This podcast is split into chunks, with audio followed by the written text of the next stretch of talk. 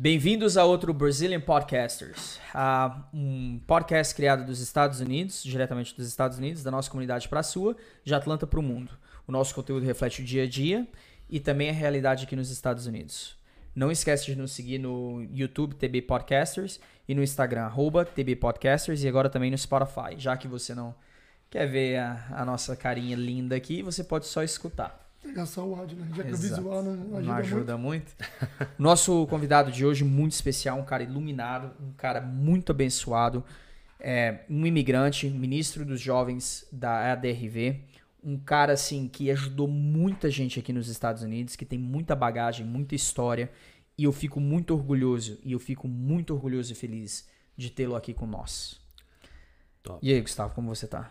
Cara, eu tô bem, posso usar uns 30 segundos aqui só para falar esse tanto de gente que fica me perguntando como quer viver nos Estados Unidos, só segue aqui The Brazilian Podcasters que vocês vão ter toda a informação que vocês precisam saber antes de vocês tomarem essa decisão de vir aqui para os Estados Unidos. Eu sei que eu sempre recebo perguntas, eu sei que eu sempre recebo pessoas querendo saber como que é o dia a dia aqui nos Estados Unidos. Eu acho que a melhor maneira de você pegar um, um, uma ideia do que é os Estados Unidos, é seguindo esses caras aqui que vocês vão saber exatamente como que funciona. Muito obrigado pela moral, cara. Obrigado, Ítalo. Obrigado, Marquinho. Um obrigado prazer. Você obrigado de coração de você ter participado aqui com a cara, gente. Cara, tamo tá? junto. Eu, você não sabe o tanto que isso me deixa feliz. Eu tenho tentado, a gente tenta várias vezes, né?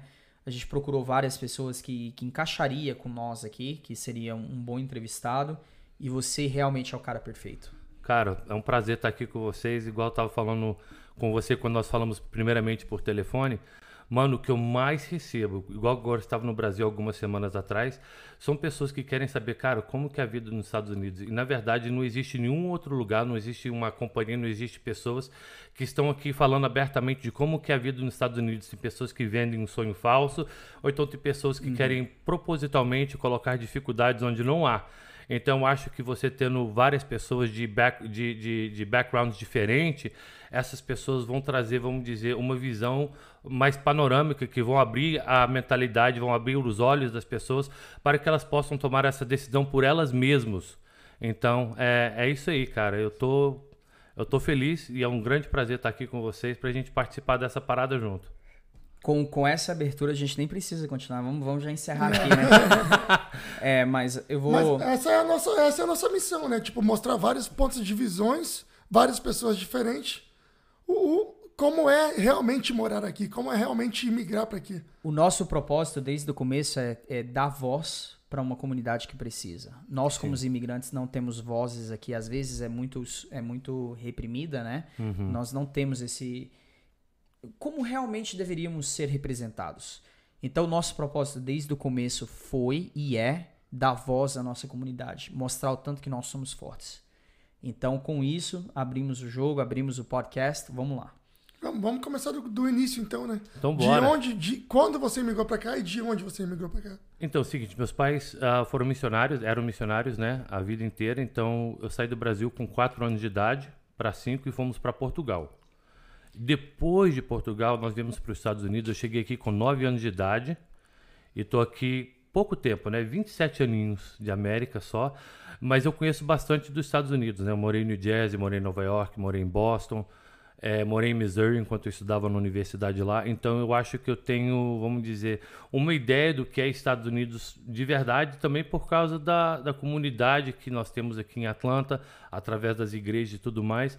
É, igual, por exemplo, no Brasil, às vezes você tem uma igreja que é todo mundo de um lugar só, né? Por exemplo, você tem uma igreja em Curitiba, todo mundo é de Curitiba. Exato. Aqui nos Estados Unidos, não. Nós temos uma igreja em Marietta, nós temos pessoas que, que são do sul do Brasil, que são do Nordeste, que são de não sei aonde, temos pessoas do Piauí, temos pessoas de Show. tudo quanto é lugar.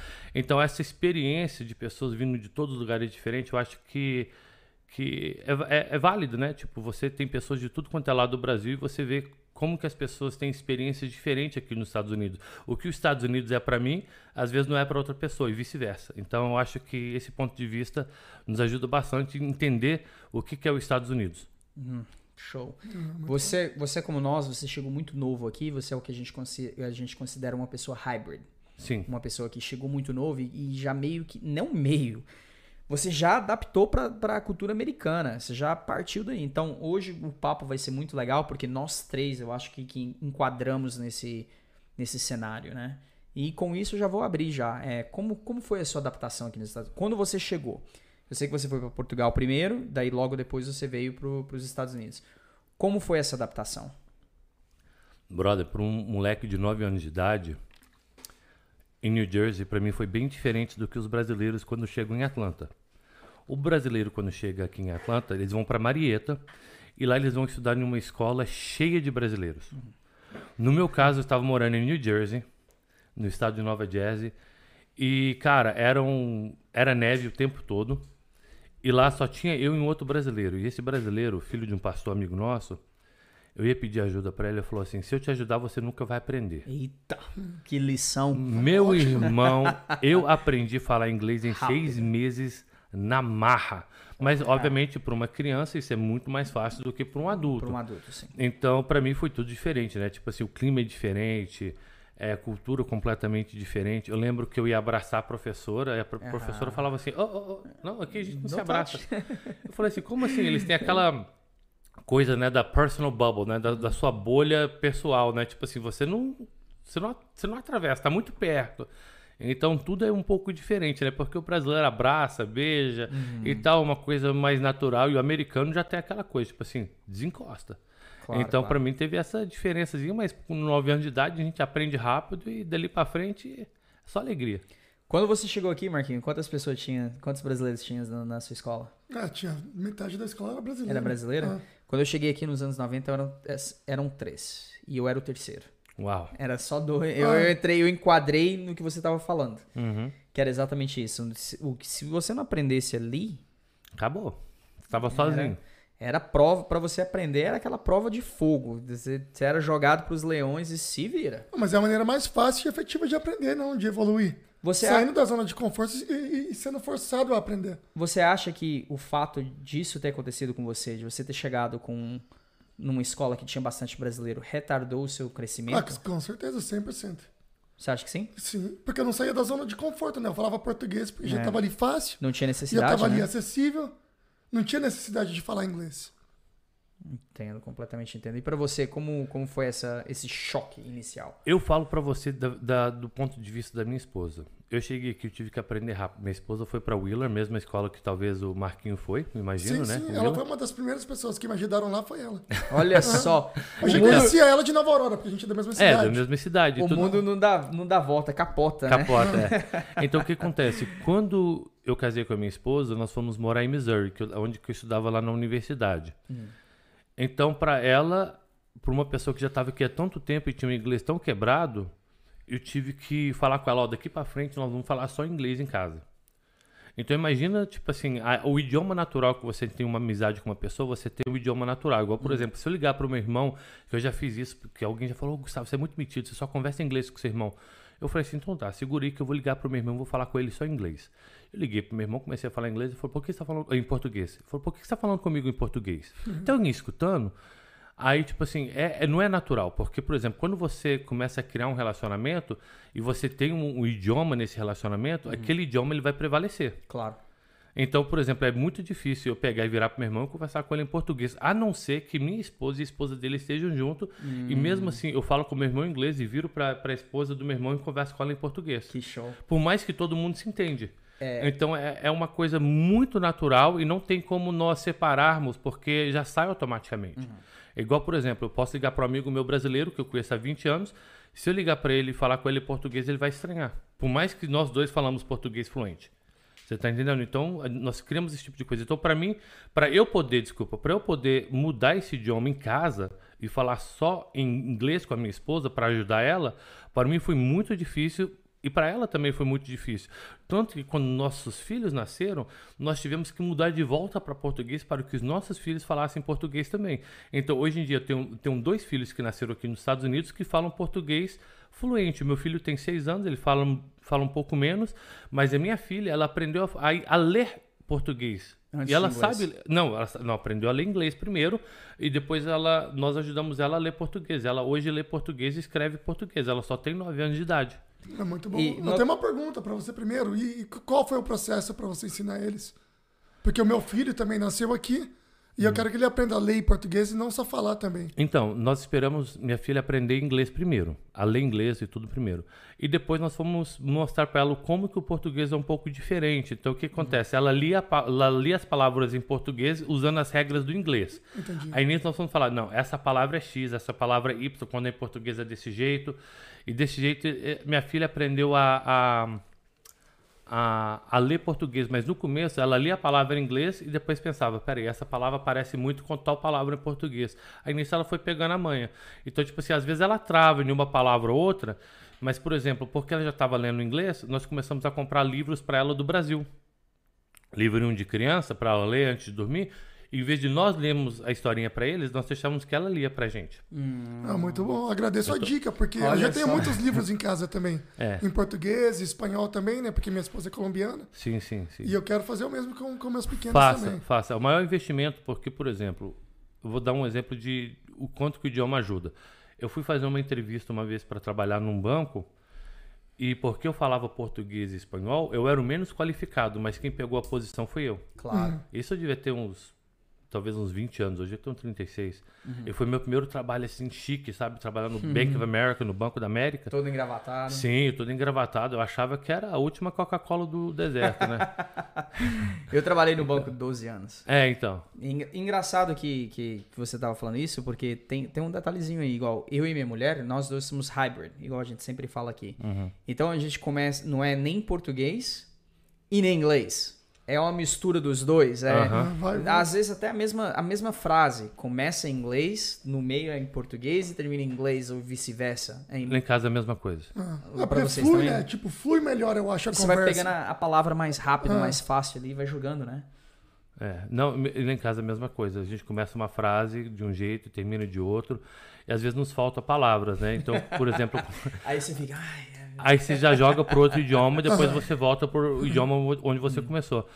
Ahn, então, por exemplo, eu vou falar, amor, é, cadê aquele negócio lá? Ela fala, ah, tá dentro da pantry. Tipo assim, já usou uma palavra que é inglês. O pantry é, é- é isso aí, não sei nem como explicar o pantry. É o armário que você A guarda comida na a cozinha. dispensa, A dispensa, pronto, tá, tá falta- faltando até essa palavra. Então, às Esse foi vezes, o por- exemplo perfeito. é, então às vezes falta a palavra e você fala É a palavra mais a rápida. palavra que vai sair mais rápido que a outra pessoa também vai entender. Então, Uhum. é, mas isso é bem comum para quem é hybrid, né? Tipo, para nós que estamos aqui há muito tempo, É não, não tem automático. como Natural, fugir né? disso. Já é, já é orgânico já. É uma- uma- um crescimento orgânico.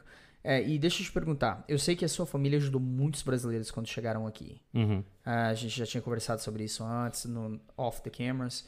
E você tinha, já tinha me contado um pouco dessa história, mas eu quero, eu quero abrir esse espaço para você recontar essa história e para contar um pouco mais para o pessoal que segue a gente como funciona, como te encontrar, como se você precisa de ajuda, qual é o primeiro passo e o espaço é seu. Certo. Então, olha, em 97 nós viemos para Atlanta e começamos a. Meus pais começaram a trabalhar aqui na igreja e tal, o ministério do meu pai. ah, e o que acontece é o seguinte: quando brasileiros vêm para os Estados Unidos, eles procuram um senso de comunidade. Eles procuram uma família, porque obviamente ninguém vem para cá trazendo primo, tia, sogra, papagaio inteira. cachorro. Então, por exemplo, as pessoas iam para a igreja às vezes, então já, já, já vinham para já vinham para Atlanta sabendo, ó, chega lá procurar o pastor Carlos, que é meu pai no caso. Então, eu acho que uns seis, sete anos atrás nós paramos para contar mais ou menos quantas famílias, sem contar de pessoas que vieram só um, só uma pessoa, depois trouxeram a família, e tudo mais. Nós contamos mais ou menos 200 famílias, quer dizer, nós temos Nossa, 27 anos de América. Desses 27 anos, eu acho que, que 20 e poucos são aqui, só aqui em Atlanta. Então, então tinha uma época, o, o Ítalo, que eu ia no shopping e tipo, quatro, cinco, seis pessoas vinham conversar comigo. Aí depois eu ia na, eu fui na Flórida uma vez com a galera da igreja, cheguei lá na Flórida e tinha pessoas no, no, no mall que me Que conhecia. reconheceu. Porque antes era aquela coisa pequena. Atlanta era igual, igual a cidade do interior, igual Nova Aurora, de onde ele é, e minha esposa é também. Era uma cidade pequena, porque todo mundo se conhecia. Então, por exemplo, tinha pessoas que lá ficavam três semanas, porque nós temos que entender, uma pessoa vem para os Estados Unidos, ela não traz um copo, não traz uma faca, não traz uma colher, não traz um travesseiro, não traz uma roupa de cama.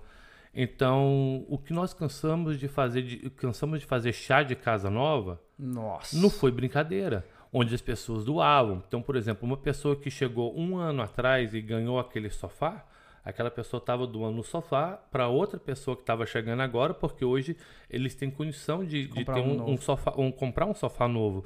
Ou então, por exemplo, hoje eu tenho condições de ir lá e comprar um, um, um, um colchão novo de 300 dólares no thrift store. É novo, brand new, mas é 300 dólares. Então, por exemplo, eu vou lá, compro, compro o colchão, outra pessoa compra uma cafeteira, você vai no Walmart, por 20 dólares você compra um, um jogo de prato e, e pratinho e tudo. Outra pessoa ia lá e dava os copos. Então acho que esse senso de comunidade, é cada um dando um pouquinho, eu acho que dava para fazer um. A gente fazia, né? Vamos dizer, aquele chá de casa nova. E, gente, tinha vezes que era toda semana. Olha, eu vou falar para vocês. Meus, meus pais tinham uma casa pastoral e eram, e eram mais ou menos. Eram oito quartos, sete banheiros. Só que eu lembro de ter 14 famílias. Eu- gen- gente, eu lembro de passar anos, anos, que às vezes não tinha três semanas sem ter visitante na casa dos meus pais, ou pessoas morando lá temporariamente, até pegar o trabalho, até poder, até poder juntar o suficiente para dar aquela entrada para pegar o apartamento, para ligar a Sim. luz, ligar a internet, ligar aquelas coisas todas. Então, por exemplo, hoje já se passaram tantos anos, eu acho que eu tenho ainda 11 carros do meu nome Nossa. que não são meu. Sem contar os outros que já chegaram o título, eu já dei e falei, agora se vira. Então, fi- financiado, carro financiado, eu acho que já financia uns 40 carros. Nossa. Cara, a gente poderia ter aqui. Olha só pra você ver, o tanto que, que é, o nosso propósito é, é ter uma mudança. Nós poderíamos ter aí um. Não sei, cara.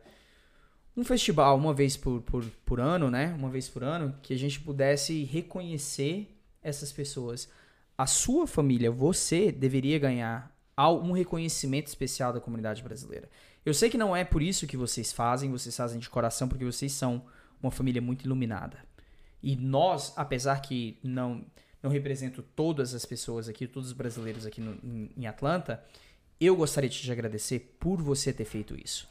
E eu gostaria muito, cara, muito mesmo, eu tô falando isso de coração, de poder reconhecer, fazer esse reconhecimento publicamente. Porque a gente merece. Muita, várias pessoas mereciam escutar o que você tá, você tá falando, entende? Para incentivar, para motivar. Eu acho que o que vocês fazem, o que vocês continuam fazendo, o que fez fundamental, cara, é fundamental. Nós precisamos mais disso. De criar esse esse sentimento de comunidade, Eu, eu tenho uma pergunta. Como que a gente tira essa, essa compaixão, esse amor ao próximo de dentro da igreja pra fora da igreja também? Pra um, pra um ter compaixão pelo outro e ajudar o outro, ajudar o próximo. Eu vou falar de algumas coisas que nós vimos em New Jersey, que nós já vimos já na Irlanda. São de pessoas que recebem uma pessoa e depois no fim do mês fala assim, ó, tá aqui, foi 35 dólares para te buscar no aeroporto. Não, não. foi isso aqui que aconteceu que eu tô te cobrando disso, disso, disso, disso. Então a pessoa já chega devendo. E nós sabemos que isso acontece em muitos lugares. Eu, eu vou falar para vocês, religião à parte, você falou de colocar dentro da religião, eu acho que eu acho que é religião à parte, porque o que, o que, o que acontece é o seguinte, uma pessoa quando ela é abençoada por outra pessoa, aquilo dali, isso obviamente não é em todos, até dentro da igreja mesmo, não acontece com todo mundo, mas é que gera gratidão. E uma pessoa, quando tem um- o coração grato, quando aquela pessoa tem gratidão, ela tem atos de gratidão que é, por exemplo, talvez eu não possa fazer nada por aquela pessoa que fez por mim, mas eu vou fazer por outra pessoa. próximo. Então o que acontece? A gratidão, ela gera ações de gratidão. Você tá entendendo? E, e essas ações que são geradas dentro de uma pessoa que tem um coração grato, ela fala assim, cara, eu não posso, tipo assim, como que eu vou pagar aquela pessoa por tudo que, que ela fez por mim? Você tá entendendo? Então, eu vou fazer para a próxima pessoa. Tá chegando alguém, eu vou receber aquela pessoa, eu vou dar alimento, eu vou levar para tirar a carteira, eu vou levar para aquela pessoa para, sei lá, para procurar um trabalho. Se, se eu puder, eu vou levar aquela pessoa, eu vou deixar ela lá no ponto para ser, pra ser pego todo dia de manhã para ir trabalhar. Você tá entendendo? E, e- esse, esse tipo de gratidão geram pessoas que têm ações é, generosas. Então eu acho que é o seguinte, cara. Eu acho que é, da mesma maneira que vocês, eu acho que vocês já viram histórias, inúmeras histórias de pessoas que pegaram aqueles cachorrinhos de rua e eles ac- acabam sendo os melhores companheiros, porque o, o- o cão, ele, ele, ele é grato. Uhum. Né? Às, vezes, às, vezes, a gente não é justo com o cão, mas ele, ele daqui a pouco ele te perdoa e já está lá de novo. Uhum. E, e, as pessoas, por mais que às vezes nós somos maus um pouco, a pessoa, quando tem tanta coisa boa acontecendo, aquela pessoa começa a fazer coisas boas para outras pessoas também. Então, acho que a gratidão gera atitudes generosas. Muito bom. Eu acho que é, uhum. seria, eu acho que seria isso. A gratidão então, gera uma corrente, gera essa corrente do bem, né? Sim, Porque sim. Você faz pro próximo, a pessoa com a gratidão, ela quer passar para frente isso. Quer? Pois é. Eu uma, uma historiazinha pequenininha e daí eu já, já, já vou passar para frente a bola para frente. É, eu passo eu passava muito quando eu trabalhava no banco, igual eu te falei, eu passava muito no Starbucks, que é uma loja de, de que vende café aqui. Né? Eu nem deveria ter falado o nome, eu deveria ter falado uma loja de café, um, um ponto de café onde que vende café toda manhã. Aí eu comecei a fazer exatamente isso. Eu já pagava o próximo, porque eu, eu tinha visto um vídeo há muitos anos atrás que alguém que fez isso, e falei, ah, vou começar também. Aí eu chegava lá e pagava o café pro próximo. Deixava, ó, aqui tá 5 dólares para a próxima pessoa. Aí eu fiz isso mais ou menos por umas duas semanas. Aí eu, como eu te falei, todo dia eu ia lá. Na terceira semana que eu fui lá, o, o, o, gerente do shopping parou, me parou e falou assim, cara, deixa eu te explicar uma coisa que talvez você não saiba, que você não, não sabe. Aquele ato que você fez gerou dias de gente oh. pagando pro próximo, pagando pro próximo, pagando pro próximo. Até chegava numa pessoa que ela não tinha condição, eu tava apertada, que ela ficava tão grata, tão grata, que chegava a abraçar a gente aqui. Uau. Entendeu? Para você ver o tanto que um, um ato, uma coisinha pequena um muda o mundo. Ah, com certeza, né? É. Tudo que você faz tem uma. Cria um. Volta, tipo, é um ciclo, né? E como voltou para vocês? Tem, tem, de alguma maneira já voltou para vocês? Cara, eu sou tão grato eu, de coração. Pode falar como que voltou para mim? Rapidinho. Sim, claro, sim, claro, por, favor. por favor. Olha, em 2014, meus pais já abençoaram muitas pessoas aqui. E não posso falar, obviamente, falar o nome, mas nós temos amigos no Brasil que estão na política. E você sabe que no Brasil, às vezes, muitas vezes, quando você conhece alguém, você consegue as coisas mais rápido. Vocês Sim. estão vendo meu braço? Uhum. Isso aqui é uma fístula, eu fazia hemodiálise. Meu rim parou de funcionar. Em 2014 eu fui para o Brasil para fazer um transplante renal. Uhum. Cheguei lá, eu estava feliz porque nós tínhamos amigos na política que iam nos ajudar a passar na frente. Tipo, meu pai também teve que fazer o transplante. Uhum. E, e, nós vimos, tipo, sei lá, o cara ia dar o jeito dele lá pra gente conseguir o transplante mais rápido e tudo mais. Mas o interessante, cara, que Deus, ele. Eu vou atribuir isso a Deus e também ao Josimar, o rapaz que doou rim pra mim. Mas uma das coisas que aconteceu foi tremendo. Eu fui lavar o carro e cheguei lá, um cara olhou pro meu braço e falou: Cara, o que, que é isso aí no seu braço? Eu falei: Cara, é uma fístula. Ele falou: Como é que você tira isso? Eu falei: Ah, cara, um transplante renal. O cara falou assim: Eu vou doar o rim pra você. Uau. O cara que tava lavando o carro, o cara do posto de gasolina. Uau. Falou assim: eu vou doar meu rim para você. Longa história curta, para não, não gastar tempo com isso. O cara falou assim: nós temos o mesmo tipo sanguíneo. Eu não sabia meu tipo sanguíneo. Eu voltei para os Estados Unidos, descobri que eu era O positivo. Hum. Cheguei lá, o cara era O positivo também. Eu falei: cara, vai orar, conversa com sua família. Uma decisão você não toma desse jeito. Longa história curta, o cara veio doar o rim para mim. Eu esperava que ia vir através desses é, é, deputados. Claro que eles ajudaram bastante em tudo carro, lugar para ficar, tudo mais. Mas eu vejo que o que algumas pessoas chamam karma, como karma, uhum. na Bíblia nós, nós chamamos da lei da semeadura. Aquilo que você semeia, isso você vai colher. Uhum. Tá ligado? Não tem como plantar batata e colher feijão. Claro. É lei universal, né? É uma lei universal. Tudo que você planta, você vai colher. E Sim. a vida é uma longa e constante semeadura. Então, o que acontece? Eu tinha um cara que ia doar o rim para mim. Você vai conhecer ele, o Márcio, que é, que é primo da Chay. Sim, sim. Então, o Márcio doava rim pra mim, só que ele não podia, porque ele tava resolvendo umas outras coisas na época, o negócio de saúde dele. Uhum. Aí, nesse, nessa época, o cara veio e falou: Vou doar o rim pra você. Quando tava tudo certo pra doar o rim pra mim, o Márcio me liga, fala: Cara, eu tô pronto pra doar o rim pra você. Eu falei: Cara, agora já tem um doador. Ele fala assim: Então eu falo que eu vou doar pro seu pai. Então, o que acontece? Dia 9 de maio de 2014, o rapaz doou o rim pra mim. Em agosto, o cara, o, o cara que ia doar o rim pra mim, que é o primo da minha esposa, acabou doando o rim pro meu pai. Então o que acontece? Eu sei que, tipo assim, obviamente não tenho nada que eu poderia fazer para poder pagar ele, mas, tipo assim, nós abençoamos bastante a vida dele e tal. Até hoje eu sou 100% grato. Eu fiz surpresa para ele agora quando eu fui no Brasil mês passado.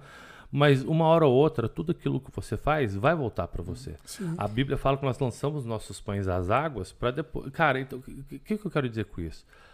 Mano, é como se tivesse alguém anotando tudo que você tá fazendo. De bom. De bom. E, cara, e vai voltar para você. É, Não tem como você fugir disso. A gratidão, eh, seja ela divina, seja ela direcionada por Deus, vai voltar para você. Uhum. Nós, nós conversamos muito aqui sobre vários temas diferentes um do outro, né? E falamos muito sobre religião, e falamos não da religião em si, mas nós sentamos com muitas pessoas de religiões diferentes. Sim. E parece que esse ensinamento é universal. Sim. Esse ensinamento é, é fundamental. Você vai pegar dos Faço budistas, dos hinduístas, todos. você vai pegar de todos, eles vão falar a mesma coisa. Faça o bem, não importa para quem, tem aquele ditado, uhum. faça o bem. Você usa um também que é bem legal, do espelho, como que é? É, é. que o ser humano é o espelho um do outro, né? Tudo uhum. que eu faço para você, eu tô, eu tô fazendo para mim. O, o, ser humano não é nada mais do que a extensão um do outro. Sim. E eu demorei tempo pra aprender isso, porque já fiz muita coisa errada, já machuquei Nossa. muitas pessoas na vida. E volta. Tudo que a gente faz pros outros volta pra gente. E agora eu tô tentando seguir um caminho de fazer simplesmente dar o bem. Hum. Dar o amor, dar o, a compaixão, porque vai voltar para mim. Tudo que você dá aqui vai voltar para você. É um ciclo, né? É um ciclo. E isso é muito legal, esse, essa questão do, do ensinamento. É, é, é, fascinante, porque todas as religiões. Ah, falar em religião, qual o impacto da, da igreja. Qual, para você, qual é o maior impacto da igreja brasileira para os imigrantes aqui nos Estados Unidos? Mano, é o primeiro senso de família. Porque que acontece? O imigrante chega aqui, obviamente, igual eu falei mais cedo, não traz nenhum parente, não traz nada. E só que dentro da igreja, aquela pessoa, vamos dizer, o cara, vamos dizer, o goiano, ele chega aqui, vai achar uma outra pessoa do Goiás, que conhecia, que conhece, que não sei o que, igual você chegou aqui, você, minha esposa, você já conhecia do Brasil, juntamente com todos e outras pessoas que você já conhecia, e aquilo ali vai, vai formando um novo bond, uma nova aliança, uma nova família.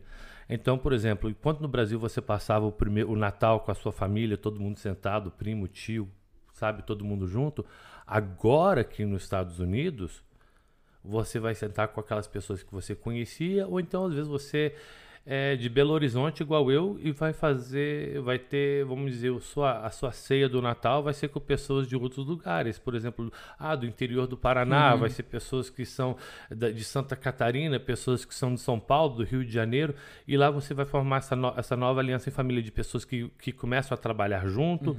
começam a conviver junto na igreja, começam e aquilo ali vai formando uma aliança nova. Então eu acho que inicialmente é, vamos dizer, até religião à parte mesmo. Inicialmente, as pessoas vão lá para ter esse primeiro senso de família, primeiro senso de comunidade, por mais que às vezes nem permaneçam na igreja, né?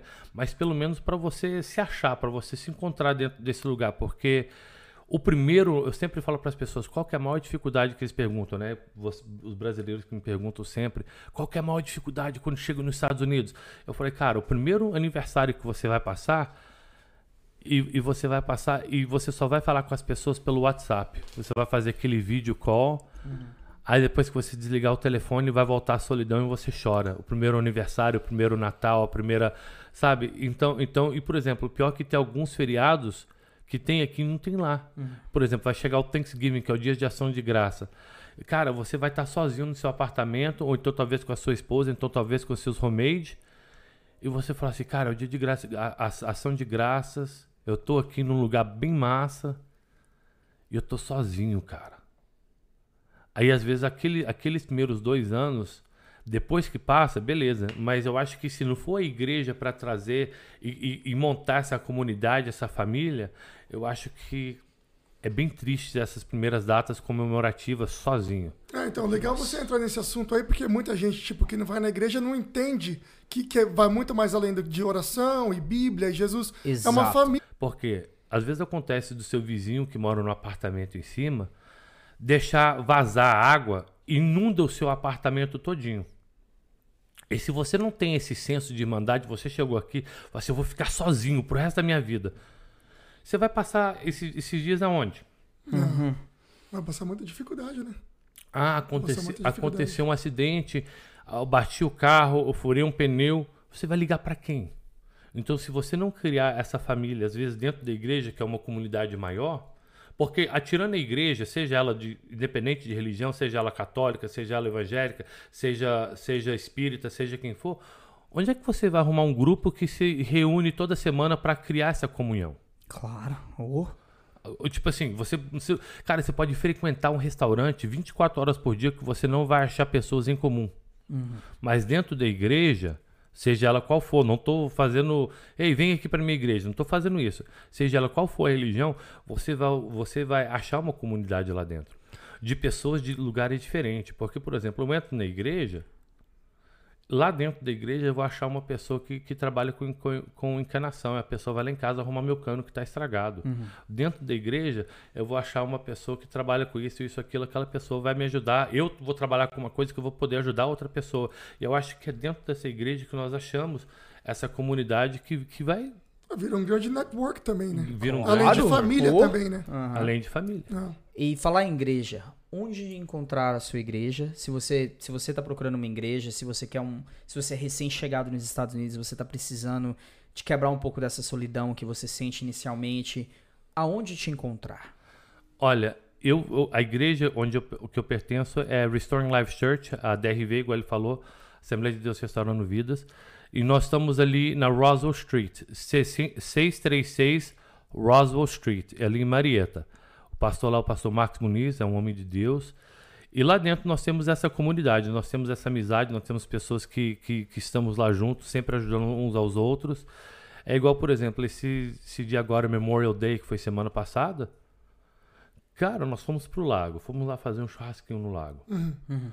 Mano, era gente de Goiás, era gente de todo lugar do Brasil que você pode imaginar. Era uhum. gente de Goiás, era gente do Paraná, era gente de Santa Catarina, era gente de São Paulo, era gente de tudo quanto é lugar. Só que juntos nós éramos um corpo só, juntos éramos só uma Seres família. humanos. Você tá entendendo? Eram, eram pessoas lá, uns estavam jogando vôlei, outros estavam jogando futebol, outros estavam nadando lá dentro do lago, outros estavam naquela resenha ali comendo um churrasquinho, tomando uma Coca-Cola. E eu acho que ali quebra todas essas barreiras. Você tá entendendo? É, é, igual, igual, por exemplo, no Brasil tem aquela rivalidade de, do, do, do paulista e do, do carioca, né? Aqui não. Não tem, cara. É brasileiro. Aqui somos todos uma raça só. Você falando isso me arrepiou aqui, cara. Sério. Você falando isso me arrepiou, porque nós, como seres humanos, quando, quando você chega num evento desse, você não para pra, pra, pra, pra ter uma reflexão e falar, cara, todos nós aqui somos diferentes. Uhum. Mas estamos aqui para um gol comum. A é. gente não faz isso suficiente, cara. A gente deveria ser mais grato por ter esse, essa habilidade de, de fazer parte de um grupo. Mas você sabe por quê? É porque naturalmente todo mundo pensa cada um por si. O egoísmo, né? É, então, é, é o egoísmo. tá o erro, né? Porque além da gente ser todos diferentes, a gente é muito mais parecido do que diferente. Correto. E no momento que a gente começar a perceber que o próximo nada mais é do que uma extensão de mim, hum. é onde a vida muda. Mano, você vai ter pessoas aqui que estão aqui há 20 anos e você no mesmo lugar, comendo da mesma carne, comendo do mesmo arroz, está sentado uma pessoa que tem três meses de América. Não. Você tem uma pessoa que está na terceira casa, uhum. que já comprou três casas, e você está na, e naquele mesmo almoço tem uma pessoa que está lutando para pagar o aluguel. Ou com sonho de comprar uma casa. E com sonho de comprar uma casa. E lá dentro, nessa comunidade, aquela pessoa vai falar, mano, como que você comprou essa casa? Aí aquela pessoa já vai começar, olha, cara, se você está nessa situação, deixa eu te dar umas dicas aqui.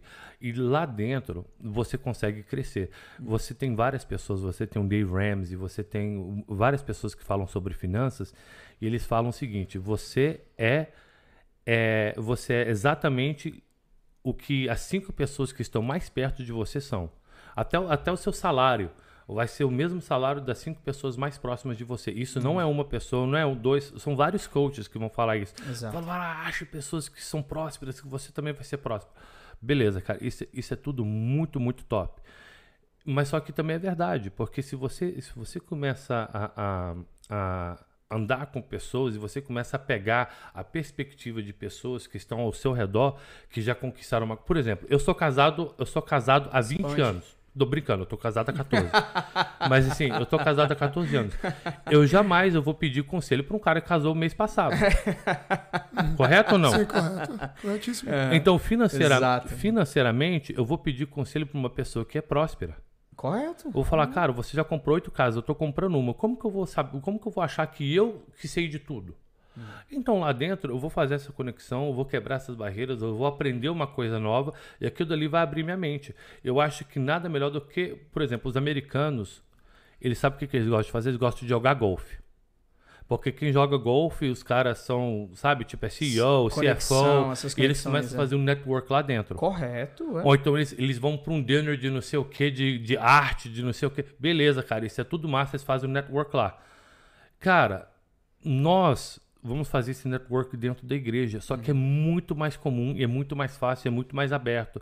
Você não uhum. sabe tanto de, de empresas que já foram abertas por causa de um jantar depois do culto. Uhum. Ou então por causa de uma visita no lago uhum. com galera que está lá na igreja. Então, tipo assim. A, as pessoas começam a colocar a ideia junto, uma pessoa pega uma experiência que teve no Brasil, outra pessoa pega a experiência que já teve aqui e se juntam e lá dentro eles crescem. Show demais. Agora partimos para você. Eu quero conhecer mais de você. A gente estava conversando um pouco off camera, né?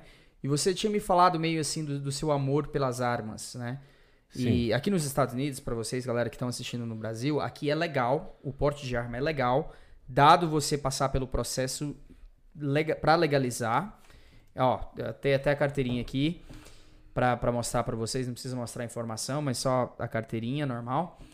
E, então, você passa pelo um, um processo legal para você adquirir essa, essa licença para você poder carregar uma arma.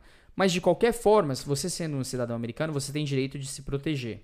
E nós estávamos falando sobre isso no off e falei, cara, você também. A gente começou a trocar aquela ideia. Então vamos falar como surgiu esse amor e como você entrou nessa, nesse hobby. Tá, então a primeira arma que eu comprei foi em 2009. Eu comprei uma 380. 2009 eu comprei porque eu morava num lugar meio perigoso lá em Missouri. é. e, e, lá tinha lá é um estado universitário, tem tipo 18 universidades em Springfield, Missouri, alguma é. coisa assim, não lembro exatamente o número. Então, por exemplo, você vai no Walmart, cara, o gerente do Walmart tem 20 anos de idade, tipo assim, é só só universitário lá, sabe? Uhum. Então, o que acontece? É, lá era meio perigoso. Quando eu casei, de brinde veio um cachorrinho, um Yorkshire. E eu falei para minha esposa, eu falei, amor, aqui tá meio perigoso. Você sabe o que aconteceu? Que duas vezes, duas meninas é, é, tiveram um incidente e tudo mais. E eu falei para minha esposa: ou eu vou comprar um pitbull, ou então eu vou comprar uma arma. Ou os dois. Ou os dois. uhum. No caso, porque minha esposa, quando casei, igual eu falei, tive um brinde que era um Yorkshire, tipo assim, veio, veio no pacote, ganha uma esposa, ganha uma esposa e ganha um Yorkshire junto. de brinde, é. De brinde. Então, no caso, eu falei, não, então vou comprar uma arma, porque a arma não faz, faz menos bagunça e tal. Eu peguei, levei ela para tirar, ensinei e tudo mais. Na verdade, eu ensinei ela e eu também estava aprendendo também. Ao mesmo tempo. Ao mesmo tempo, sim. Eu só fingi que sabia, né? Porque a gente tem... para passar aquela... a, passar aquela confiança, né? Então, uhum. o que acontece? Eu comprei uma arma e tal, graças a Deus. É, uma, vez, uma vez nós quase tivemos um incidente. O que aconteceu?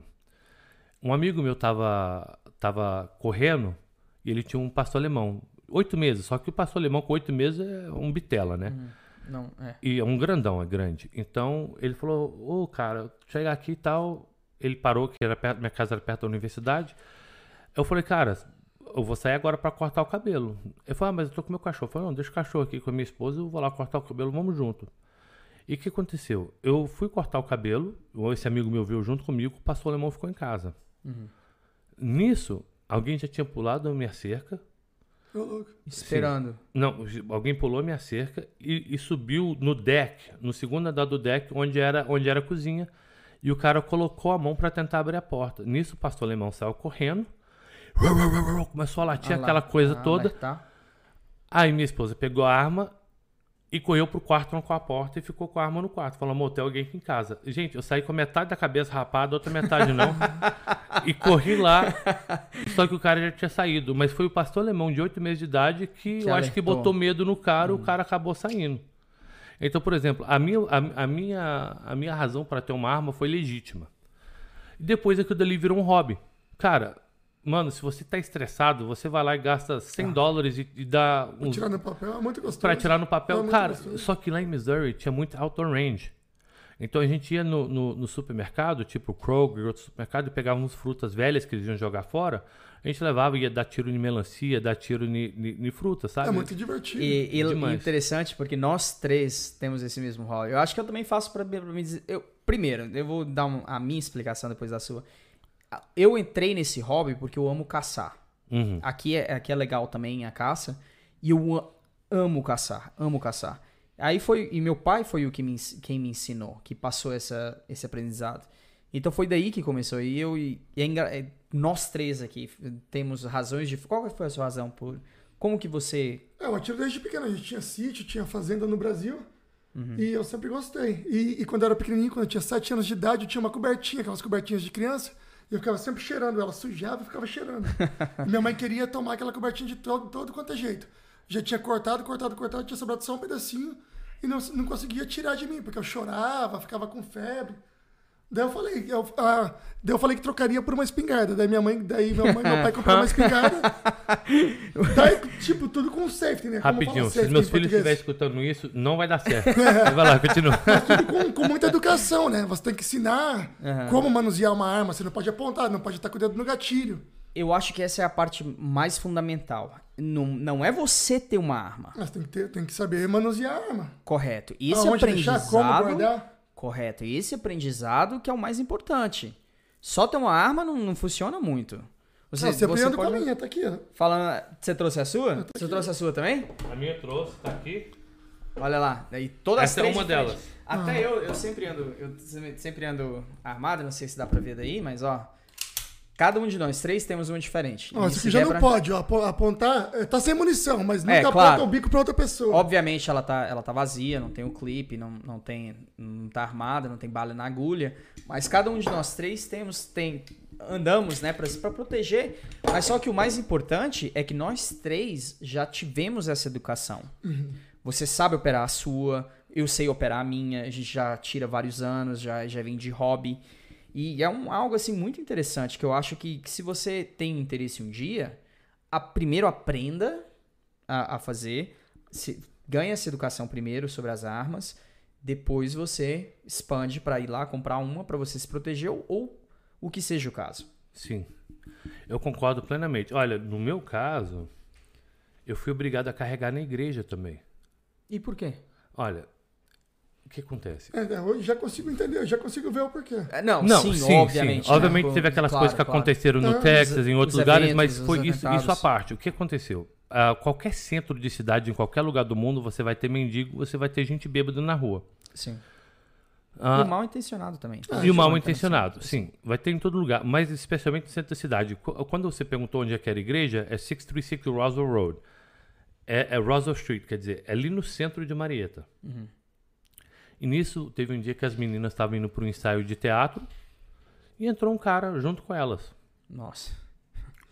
E aquele cara começou a abraçar as meninas e começou a não sei o que e tal, não sei o que. Agora imagina, seis meninas, Como só meninas. Ah, então, né? Aí ligaram, falou assim, pastor Gustavo, a gente precisa de alguém aqui, tá? Porque tá... Gente, eu vou falar pra você. Saiu com metade do cabelo cortado. Eu, eu posso ser o cara, eu posso ser o cara mais top do jiu-jitsu, posso ser o cara. Eu sou faixa preta de balé, tô brincando. Mas é, é. Eu posso ser o cara mais top, tipo, em artes marciais e tal, mas um, um cara com uma faca. Hum, acabou, né? Você, tá você consegue se defender ainda sabendo, mas. É, mas, não mas é se você não tá esperando, né? Coisa, se você não tá esperando. Porque o risco tá ali. Por Sim, mais que você seja exato. treinado, o risco vai estar tá sempre ali. Então, exato, aí exato. Eu, peguei, eu peguei e fui armado para a igreja. Uhum. Depois disso, tive, teve mais alguns três incidentes. Um dos caras eu tive que literalmente tirar a arma. Porque o cara tava com uma faca. Eu tive que tirar a arma. Eu chamei a polícia, só quando a polícia. Cara, chegou tanta polícia, sabe como é Imagina que é aqui? Aquele exagero, né? Claro. Tem um cara armado com uma faca aqui e tal. Vai todo mundo. O, o, o, os policiais chegaram lá e falaram assim: quem tava com a, com a arma aqui? Eu falei: era eu, sou pastor, sou um dos pastores aqui. Falou: tudo bem. E na época eu nem tinha porte de arma, para te falar a verdade. Mas... Só que no trabalho, aqui nos Estados Unidos, a lei é: se, você, se o seu patrão te deixa andar armado no trabalho, você tem o direito pode. de andar armado Exato. no seu lugar de trabalho. Obviamente, eu não trabalho para a igreja, mas, mas eu sou um pastor, eu sou um clergyman. Então o que acontece? Não, pode ficar tranquilo, o policial falou: oh, se acontecer e você vê que a sua vida está em risco, uhum. ele falou assim: faça o que for necessário para você prote proteger. Então, é, as pessoas, nossa, mas você é pastor, você anda armado? Eu falei, cara, o que acontece quando nós pegamos história de pastor, tipo, o Davi era pastor de ovelha, ele teve que matar um urso, teve que matar um leão. Agora, se eu sou pastor da igreja e tem um monte de menina lá ensaiando para uma peça de teatro. Chega um cara lá, eu vou deixar acontecer qualquer coisa porque eu sou bonzinho? Não, claro que não. não. Eu tenho que proteger, igual eu tenho que proteger minha família. Claro. A Bíblia, a Bíblia, a, Bíblia, nos dá o exemplo de Jesus Cristo que entregou sua vida pela igreja, assim como é, é, é, é o, fala que o homem tem que dar sua vida para sua esposa, assim como Jesus Cristo dá vida para a igreja. Então, tipo assim, eu não tenho isso como ah, só poesia, só poético. Naquela época, o homem ele dormia não no quarto com a esposa, ele dormia no quarto na frente da porta, ele dormia com a espada do lado. Claro. Ele só ia estar com a esposa quando os dois queriam estar juntos e depois ele voltava para dormir na, na, perto da porta, do lado do filho mais velho. Claro. E os dois dormiam com a espada. Isso, isso era a regra de antigamente. Mas eu acho que para os dias de hoje, isso não é diferente. Eu sou o sacerdote da minha casa, eu sou o homem da casa e o meu, o meu o meu papel como homem, isso não é uma coisa machista, gente, por favor, não entenda.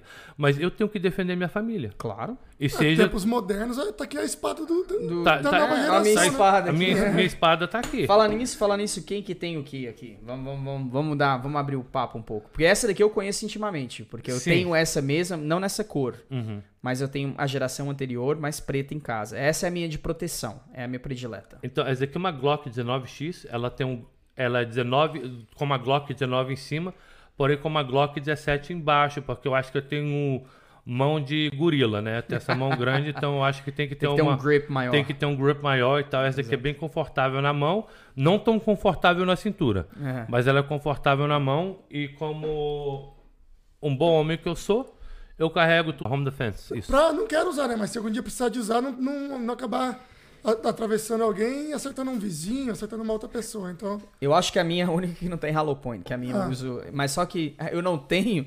Não é nem porque não querer, é porque a minha que tem Hollow Point tá em casa. Uhum, então uhum. eu deixo em casa e no dia normal, no dia a dia. Porque eu não imagino que eu vou precisar de fazer isso de imediato, assim, de precisar. Mas em casa eu também sempre uso essa munição. Eu espero que não, né? Mas sempre bom ter se precisar, né? Uhum. E deixa eu fazer uma pergunta para vocês. Eu sei que eu estou sendo entrevistado oh, aqui. Vai lá. Mas é o seguinte, eu tenho vários amigos em law enforcement, uhum. é, um, na polícia, e, e, outras coisas. E eu tomei uma maneira diferente de como guardar armas em casa. Mas... Baseado nesse. Eu tenho até um tio meu que era do BOP e tudo mais. É o tio da minha esposa, na verdade. E agora ele tá na, na, na Polícia Federal, acho, não sei, alguma coisa assim. E, e eu tenho crianças em casa. Eu tenho uma, eu tenho uma filha de 9 e tenho um filho, um filho de 6 anos. Uhum. Todo mundo quer comprar um, um, um, um, um lock, um, um safe, um, um safe, não sei como é que fala em português, agora me fugiu a palavra, um cofre, um cofre, um cofre, isso, obrigado, isso. um cofre para poder para poder guardar as armas. Uhum. Eu também tenho rifle, tenho outras armas em é, casa. Lá em casa também tem um arsenal. Então, o que acontece? Eu tomei uma posição diferente. Eu já sentei com meus filhos várias e várias e várias vezes Ensinando. É. e mostrei para eles como que é. Uhum. Então, para poder. Porque o negócio é o seguinte: todo mundo sabe que tudo que é escondido é melhor. Hum, claro. Com certeza. Sabe, tipo assim. Tem aquele saborzinho especial. É né? aquele, aquele, por exemplo, se não pode pegar o doce do pote, todo mundo vai lá e pega um, pote, um, um docinho do pote. Mas Agora, se tem... a mamãe pegar e separar uma colherzinha para todo mundo, é bom, mas não é a mesma coisa. É melhor Exato. ir lá pegar é. do pote escondido. Correto. Então, tipo, tudo que, que, que é escondido parece que é mais gostoso. Então, hum. o que acontece? Eu sentei por várias e várias e várias semanas com a arma em cima da mesa com pente e tudo. Só não tava, só não tava armada. armada. Correto. Também porque essas armas são muito pesadas para uma criança pequena claro, poder armar. Nem consegue puxar. Nem direito, consegue é. puxar. Então o que acontece? E eu também eu deixava uma que tinha o safety. Uhum. Que uma delas né? tinha o safety. Então tava, tava com safety e tava desarmado. Uhum. Mas ficou tanto tempo à mostra que as crianças perderam o interesse 100%. Normalizou para elas. Primeiro passo. Segundo passo, eu guardei lá em cima e falei para as crianças: tá guardado aqui dentro aqui do papai. E comecei a pedir: Kaylee, vai lá em cima e pega a arma do papai. Uhum. Só que eu já tinha ensinado como que carregava e como que ela entregava para mim. Oh, show demais. Hoje, meus filhos têm zero interesse nas armas. Olha tá ouvindo, você. amor? Minha esposa fica brava que eu, não. que eu deixo lá, mas não é. de, deixo sem bala. Pra ele já acostumar também. Não. O meu é pequeno, o filho do meu irmão, ele, tem, ele tá com seis anos agora. E a gente, porque aí meu irmão a gente tira desde, desde molecote, desde uhum. pequeno. Uhum. Então a gente ensina pra ele arma sempre apontado para baixo, dedo sempre fora do gatilho. Uhum. Você só põe o dedo no gatilho quando você vai, quando você já tá com, com o alvo. Em mente, no Você olhar. nunca aponta para ninguém. Arma sempre para baixo. A gente, a gente tem muita pistola de chumbinho e tal, de pressão, que a gente usa para brincar com meu sobrinho. Uhum. Então a, educação já vem de casa, porque. Sim. Eu não porque tenho. é muito perigoso. Isso aqui é um negócio muito perigoso. Eu não tenho esse. Eu não tenho. Não diria problema. Eu não, eu não tenho que lidar com isso porque eu não tenho filhos. E também não, não quero ter, então não, pra mim isso uhum. já não faz parte do meu dia a dia. Mas eu lembro crescendo, meu pai fez a mesma coisa. A primeira lição. Ó, assim, desse jeito, funciona assim. Quando você tiver um pouquinho mais velho, eu vou te levar para tirar, vou te ensinar a tirar. E, e começou daí também. Mas hoje eu já não tenho que, que ensinar ninguém, né? Mas eu tive isso quando eu crescendo, eu tive essa, esse ensinamento. Olha, isso aqui não é brinquedo. É assim que se trata, é desse jeito, dessa forma. Essas são as regras. Na minha casa, essas são as regras. E partiu daí. Hoje não, hoje em casa, como eu não tenho filho, eu durmo com ela do lado do travesseiro aqui, ó. Ela tá exposta. Uhum. Se o cara entrar em casa, já tentaram. Já tentaram entrar em casa. Só dele escutar o barulho dela fazer, dela, de eu armando ela, o cara já pula para trás. Entendeu? Esse, eu acho que essa é a importância. E em casa também, para defesa pessoal, eu tenho uma cartucheira que eu durmo sempre do lado. Então, assim que o cara. E foi bem com ela que aconteceu. Assim que uma o cara. 12, no caso. Uma 12. Ah. Eu caço com uma 20 e eu tenho uma 12 em casa. Assim que ele colocou a mão, que ele escutou eu armando a, o rack da 12. É, ele já largou, ele já largou e saiu correndo. É. Entendeu? Então é mais para, igual eu te falei, é para proteção.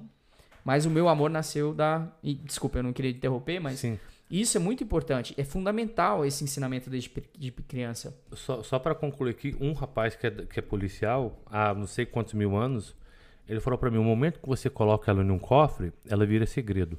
Uhum os seus filhos vão passar a vida inteira querendo descobrir qual que é o código. O dia que eles descobrirem o código, eles vão entrar para mexer. Uhum. Então você deixando isso como não um tabu, como uma coisa normal, isso é uma ferramenta do papai, isso aqui é assim sensado, é que eu dele tiro o interesse. Eu já levei meus filhos para me assistir a tirar. Uhum. Minha esposa eu... ficou do lado de fora e meus filhos assistiram. Eu achei muito legal a sua tática, né? Porque, ah, não pode, não pode, não pode, cria aquele certo interesse de mas por que, que não pode? Se o papai está é. usando, se o papai tem, eu também quero ver. É, hoje em dia meus filhos pegar. não têm interesse nenhum, é. porque. Achei comum. muito legal essa, essa tática é. sua. Uhum, boa. E de, agora, mudando de assunto, voltando. Você também tem uma, Juninho? Eu tenho uma também. Ô, oh, rapaz. Essa é Essa perigosa. É automático. Eu fiquei sabendo que com umas duas dessas daí você desmonta uma casa aqui na América.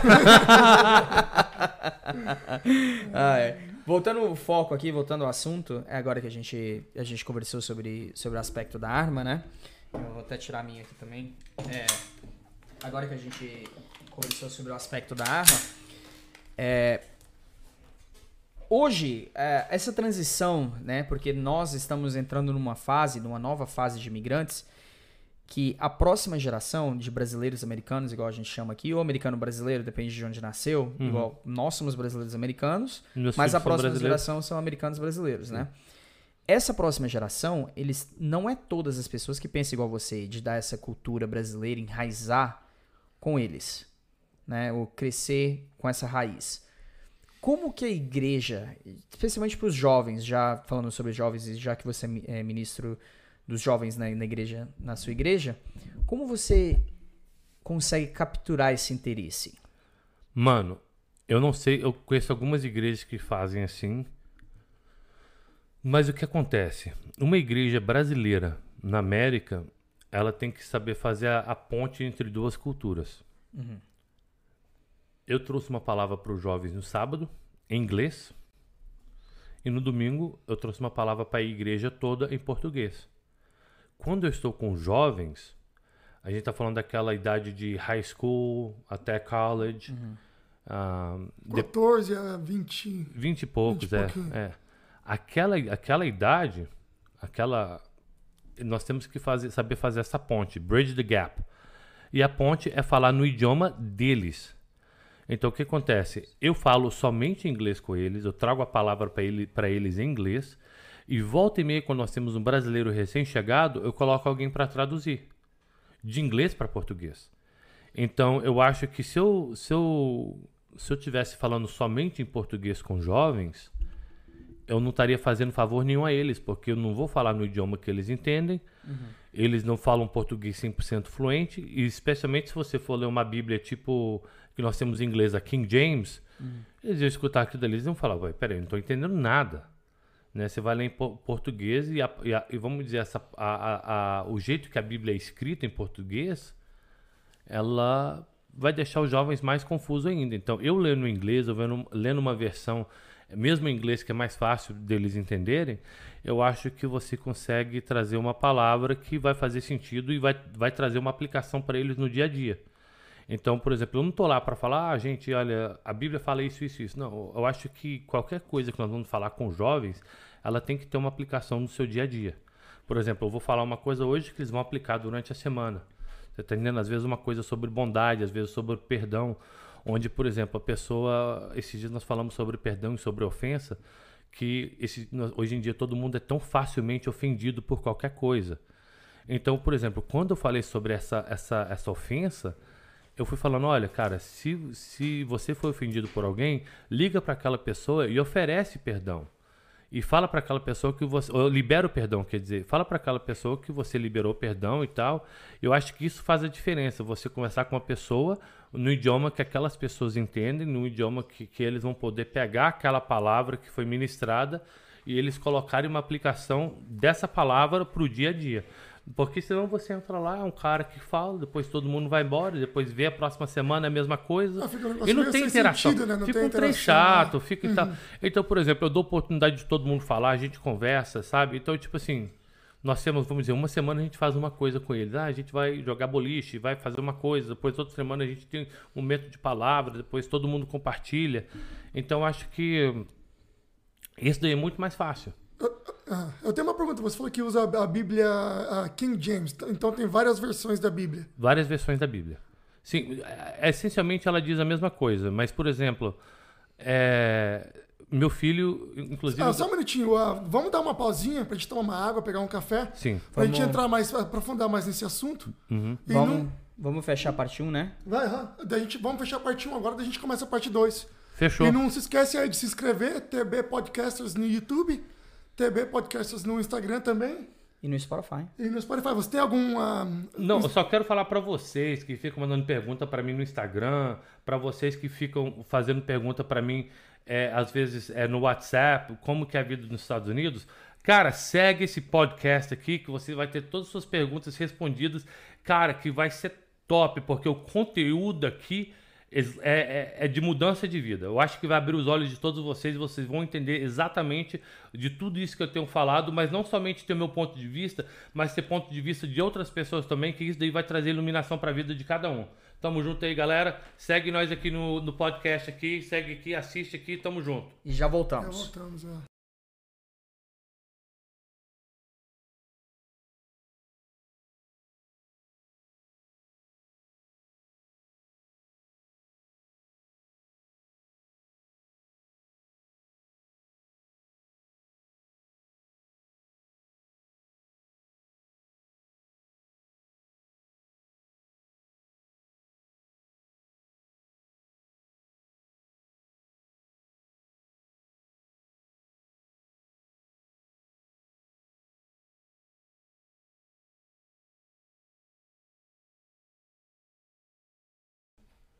Agora voltamos aqui com a parte 2. Ah, a gente terminou a primeira com. Eu perguntei qual a diferença das Bíblias, que você falou que tem a King James. Qual outra Bíblia tem? Qual a diferença entre elas? Mano, especialmente em inglês, eu acho que tem umas 300 versões diferentes. Eu acho que são simplesmente traduções diferentes. Eu gosto de pegar, por exemplo, um texto em 1 Coríntios 9, que se você for, lá ela no King, você for ler essa passagem em 1 Coríntios 9 no King James, você vai falar, beleza, cara, eu entendi mais ou menos, mas às vezes você pega uma tradução, tipo na linguagem de hoje, você vai entender que aquilo ali está falando dos Jogos Olímpicos. E Paulo, quando ele escreveu essa parte, estava falando no contexto que os gregos iam entender porque eles tinham os Jogos Olímpicos naquela uhum. época e tudo mais. Então, às vezes, você, você lendo e você explanando um texto em uma versão que é mais fácil de entender, aquilo dali vai abrir os olhos das pessoas para entenderem melhor. Então ele está falando, cara, eu não sou como um atleta, e, na, e King James fala sobre isso, não fala com essa linguagem, que estou lá boxeando o ar. Mas eu tenho um alvo. Então o que o Dali tá falando, tipo assim, gente, eu tenho um propósito na minha vida. Eu não sou um cara que corre, sabe? Tipo assim, só por correr. Eu falo, eu corro porque eu tenho lá, eu tenho um alvo, eu tenho que ganhar essa coroa, mas eu não tô correndo, não tô correndo para ganhar uma coroa corruptível, mas uma coroa incorruptível. Então ele estava fazendo uma analogia dos Jogos Olímpicos como essa guerra, essa peleja para a salvação e tudo mais. Então nós temos, por exemplo, um texto que está falando a mesma coisa, porém num linguajar que vai, você, vai fazer você entender que ele está fazendo uma comparação dos Jogos Olímpicos com essa correria, com essa corrida para a salvação. Então, ah, uma coisa então, simples. A, a, mensagem, então, é a mesma em todas? É a mesma. Apenas a linguagem que muda. Sim, justamente. E falar em linguagem que muda, como você, hoje, né? Porque nós já tivemos, já, a gente já entrou nesse assunto antes. Como que você faz essa, essa linguagem de antigamente, de um texto que, que é bem antigo, como você faz ela mais moderna para encaixar o contexto de hoje e para atrair a próxima geração? Porque, dou como exemplo, nós que somos um pouco, um pouco mais adultos, conseguimos contextualizar essa diferença, que apesar que teve os Jogos Olímpicos lá, a gente pode imaginar as Olimpíadas hoje e fazer a comparação. Mas como fazer isso para a próxima geração? Cara, eu vou dar um exemplo para vocês bem simples. Nós tínhamos um missionário que era missionário na, na Amazonas. Uhum. E a Bíblia fala que Jesus é o pão da vida. Sim. Só que lá eles não entendiam pão. E esse, esse missionário Exato. começou a falar que Jesus era a mandioca da vida, que eles entendiam mandioca, aipim ou macaxeira, uhum. né, no caso. Então eu acho que é simplesmente você pegar aquilo que estava dizendo, porque Jesus mesmo, quando ele falava, ele falava por parábolas. Ele falava, contava uma história, depois ele explicava o ponto espiritual usando uma história do dia a dia. Você está entendendo? Então eu acho que, que é o que faz mais sentido.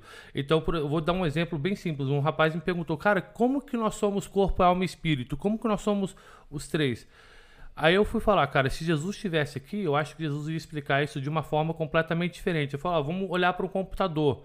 Né? O, o corpo seria como se fosse hardware, né? aquela caixa que está lá de fora o, o, a alma seria como, como o software que está do lado de dentro, aquilo que está running on the inside. O espírito é a tomada. Você está entendendo? Você ligou no power, você está vivo. Então, por exemplo, eu acho que Deus, o, Jesus Cristo traria uma explicação que faria mais sentido. Então, se a Bíblia fosse reescrita, obviamente não é necessário, eu simplesmente preciso de pessoas que sabem entender o que está escrito para passar para as pessoas. Entendi. Eu acho que essa seria mais, a maneira mais simples de poder explicar uma coisa complexa. não sei nem mais o que falar depois dessa explicação, fiquei meio sem palavras aqui, cara. É, mas eu tenho, eu tenho uma pergunta que. Dizendo que tudo isso é um computador. Então, tipo, eu sou, sou hardware, sou software e sou energia. É uma ótima ah. analogia. É. Claro, oh, eita, aqui. Agora, deixa eu te perguntar uma, uma, coisa que nós já tínhamos tocado nesse assunto antes em outro podcast, e nós somos muito contra, que é o extremista, né? O, o cara Sim. que é extremo. Sim. Aquele cara. E eu posso te dar uma, uma, uma, uma referência histórica, igual a Inquisição Católica. Nossa, meu Deus, nem me fala. Ah. Entende? Sim. Como vocês lidam hoje em dia, né, nesse contexto moderno, como vocês lidam com esse, esse tipo de extremidade, esses extremistas? Cara, extremismo você vai ter em todo lugar. Sim. Por exemplo, hoje em dia existe, vamos dizer, uma conotação negativa contra muitos muçulmanos. Mas se você for ver, a maioria dos muçulmanos são da paz. Uhum. Mas são, são os extremistas que dão o péssimo nome, vamos dizer, pro, pro, pro, pro muçulmano, né? Pro islamismo. Então, dentro do cristianismo, nós também temos pessoas que, que são extremistas, onde eles querem forçar uma visão para outra pessoa e fazer que todo mundo segue aquilo que eles acreditam. Eu acho que esse não é o caminho. Eu acho que cada um tem que servir a Deus da maneira que eles entendem, obviamente dentro da verdade. E eu acho que para eu pegar qualquer tipo de ideologia que eu tenho para mim, ou qualquer tipo de estilo de vida que eu tenho para mim e, e para passar para uma outra pessoa, uhum. ela tem que ser uma coisa natural. O maior testemunho que eu tenho de vida não foi de uma pessoa que eu peguei, orei, aquela pessoa às vezes foi sarada, ou, ou porque aconteceu isso, isso, ou um outro milagre qualquer, não é. O, o, o eu acho que o maior testemunho de vida que eu tenho é um rapaz que trabalhava comigo, ele era colombiano, e o cara falou, cara, eu, eu gosto muito de você, cara, cara, você tem alguma coisa diferente. E eu nunca parei para falar para ele de Jesus, eu nunca parei para falar de religião, nunca parei falei falar de nada. Eu falei, ah, cara, vamos andar comigo aí e tal, vamos sair junto. Ele saiu, ele foi comigo uma vez na igreja, ele gostou. Obviamente ele não entendia muito bem o português, é colombiano, né? Mas só o ambiente, né? Só o ambiente. Ele falou, eu falei assim, cara, como que eu faço para ver igual você? Eu falei, ah, cara, procura uma igreja aí americana e tal. Eu não quis puxar ele pra minha igreja, não quis fazer nada. Ele foi para uma igreja, ele, ele tinha uma cicatriz gigante aqui na cabeça. Ele era de uma gangue. Eu não vou falar o nome da gangue aqui porque não, não, não é o caso. Né? É, claro. Então, é, é, é, o que acontece? E ele foi e, e ele foi para uma igreja e nesse, nesse culto o pastor estava ministrando, chamou ele para ir na frente. E ele foi na frente, e, né, porque ele escutou a palavra e gostou. E quando ele estava na frente chorando, o cara que estava do lado dele aceitando a Jesus foi o cara da gangue rival que acertou ele. Olha só. E os dois mano. abraçaram, e os dois fizeram amizade, e os dois Nossa, largaram aquela vida. Então, por exemplo, esse para mim é o maior testemunho de vida que eu tenho. Não foi porque eu orei para uma pessoa, ela foi curada, não foi porque uma pessoa saiu, largou as drogas. Cara, o maior testemunho que eu tenho é isso. E, tipo assim, não precisou eu falar nada.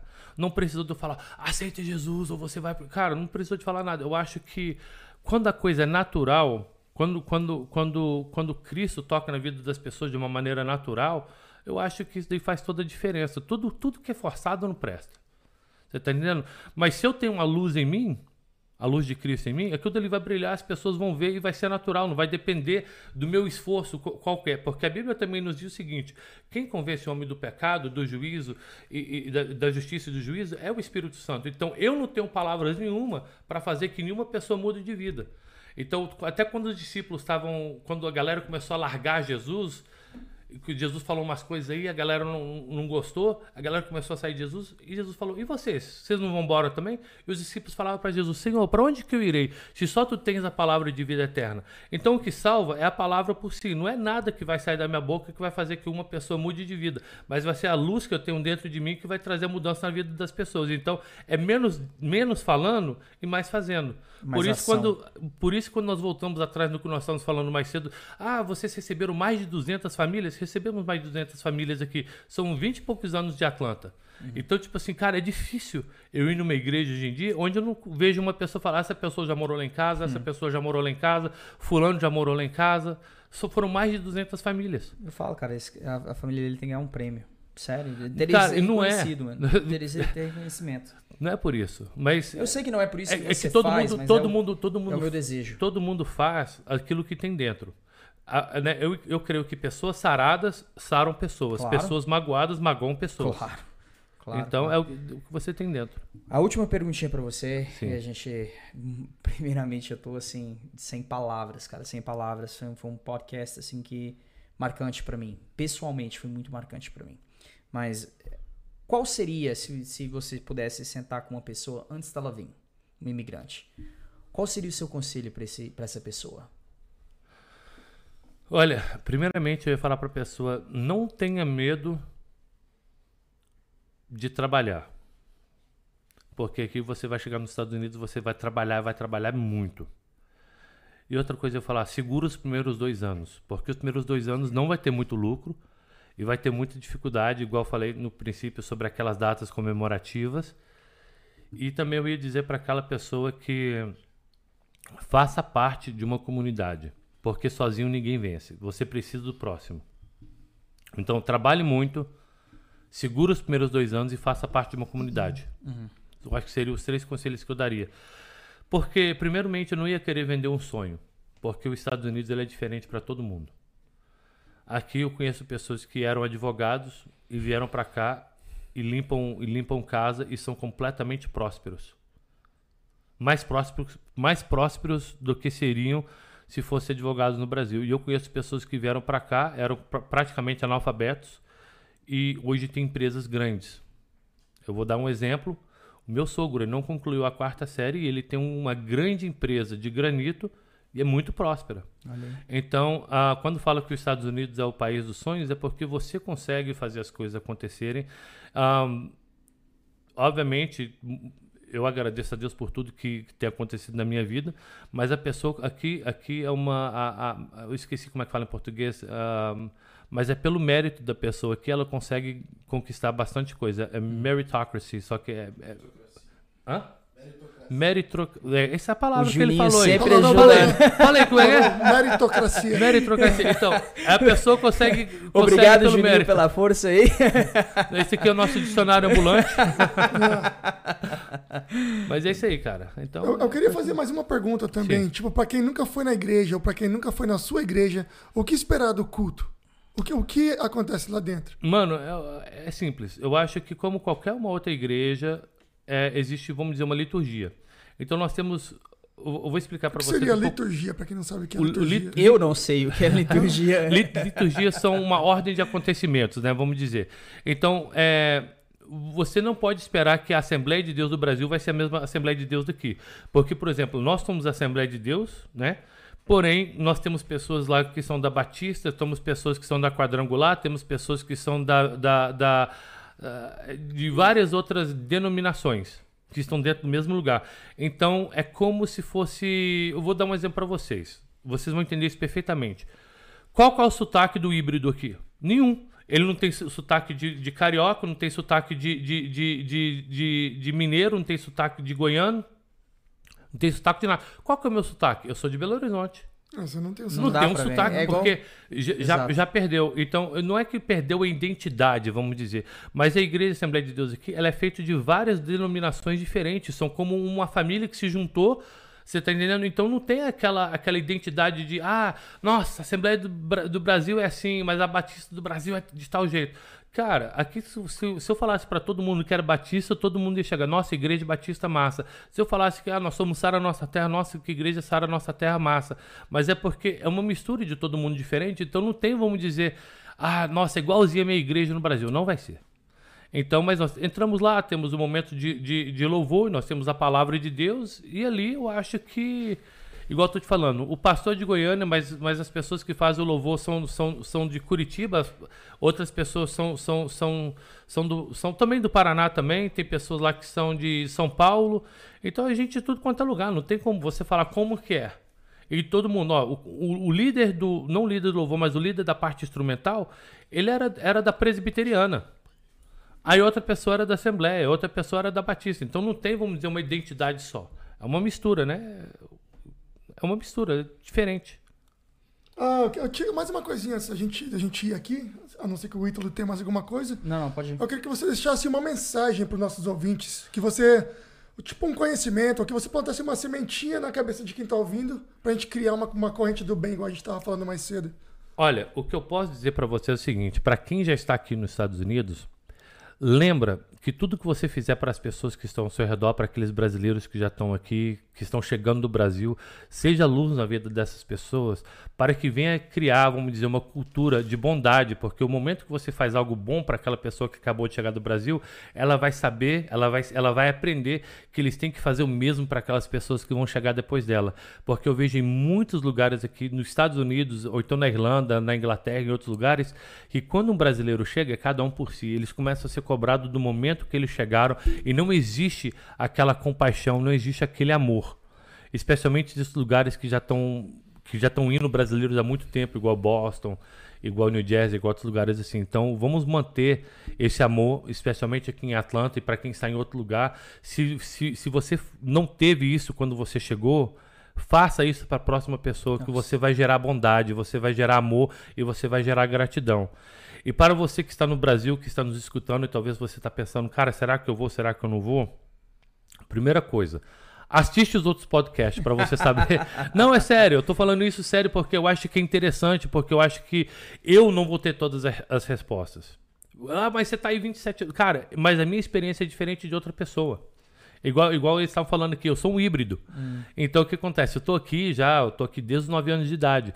Mas tem pessoas que chegaram, que, que, que vão falar aqui que estão aqui há 5 anos, tem pessoas que vão falar que estão há 10 anos, tem pessoas que vão falar que chegaram há 6 meses.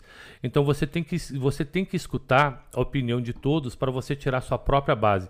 Não vá por aquilo que eu estou falando. Assiste os outros podcasts para você tomar uma decisão que tem uma base boa para que você possa saber exatamente o que você está fazendo. Que eu tenho certeza que Deus vai abençoar a sua vinda para cá. Eu tenho certeza que Deus vai, vai fazer algo novo na sua vida e venha fazer parte das nossas comunidades brasileiras, que eu acho que a melhor maneira é através da igreja, porque você não vai achar um, um senso de comunidade em nenhum outro lugar. Então, gostaria de só falar para vocês: assistam os outros podcasts para você tomar uma decisão com a mente limpa, com a mente aberta, com os olhos abertos, porque eu acho que isso vai fazer toda a diferença. E você, brasileiro que mora aqui, tenha compaixão. Tenha compaixão, porque muitas vezes eu vejo outras comunidades, nós vemos os indianos que um cuida do outro, nós vemos outras comunidades dos árabes que um cuida do outro, nós podemos fazer isso e podemos fazer melhor ainda, porque nós temos o calor brasileiro. Eu acho que você deve aos seus compatriotas. Com, nossa, falou a palavra. Com, compatriotas brasileiros, você doar o amor e você ser aquela pessoa maravilhosa e ser bênção na vida daquela pessoa que está chegando aí, beleza? Deus abençoe vocês. Cara, segue aqui o podcast, fica ligado para que você possa aprender mais ainda. Tamo junto aí. Gostaria de agradecer ao Marquinho Ítalo por essa oportunidade maravilhosa e também saudações pro meu pastor, pastor Marcos Muniz. Tamo junto aí, galera. Nós que agradecemos. Eu nem preciso fechar. eu vou contratar esse cara para fechar pra gente toda vez. Ó, você vai vir aqui só para fechar o programa, tá cara. Depois dessa, depois dessa, não precisa nem fechar. Tá Ó, já deu, já deu a letra, já falou tudo. Esse podcast foi sensacional, sensacional, sensacional, sensacional. Te agradeço do fundo do coração, cara. Tamo Nós junto. não poderíamos ter escolhido uma pessoa melhor nós não poderíamos ter escolhido uma pessoa que encaixasse tão bem quanto você. Obrigado, E cara, por é um isso eu fico eternamente agradecido. Escutem a palavra desse cara, mano. Escutem-lo, escutem-lo. Se tem, uma, se tem um cara que tem conhecimento, que pode te ajudar, que pode passar isso pra frente, é esse cara, mano. É, não. Obrigado, brother. Eu não tenho mais o que falar. Muito obrigado mais uma vez. Se você, se você se você ainda não segue a gente no YouTube, TB Podcasters, no Instagram, arroba podcasters, é, tem o link abaixo da descrição também. E isso aí, até a próxima. Só, só, Spotify Só para falar para vocês, assim que sair o vídeo, eu vou também compartilhar na minha página, porque, brother, tem um tanto de gente do Brasil que, que, que vão poder aproveitar não só desse podcast que eu, tô fazendo, mas dos outros, porque eu acho que cada um tem uma experiência diferente para poder agregar. Eu acho que junto nós vamos poder pintar um, um, um, desenho perfeito do que é a América, através da experiência de cada um. Então, gente, tamo junto aí, cara. Um abração para vocês. Até a próxima. Obrigado.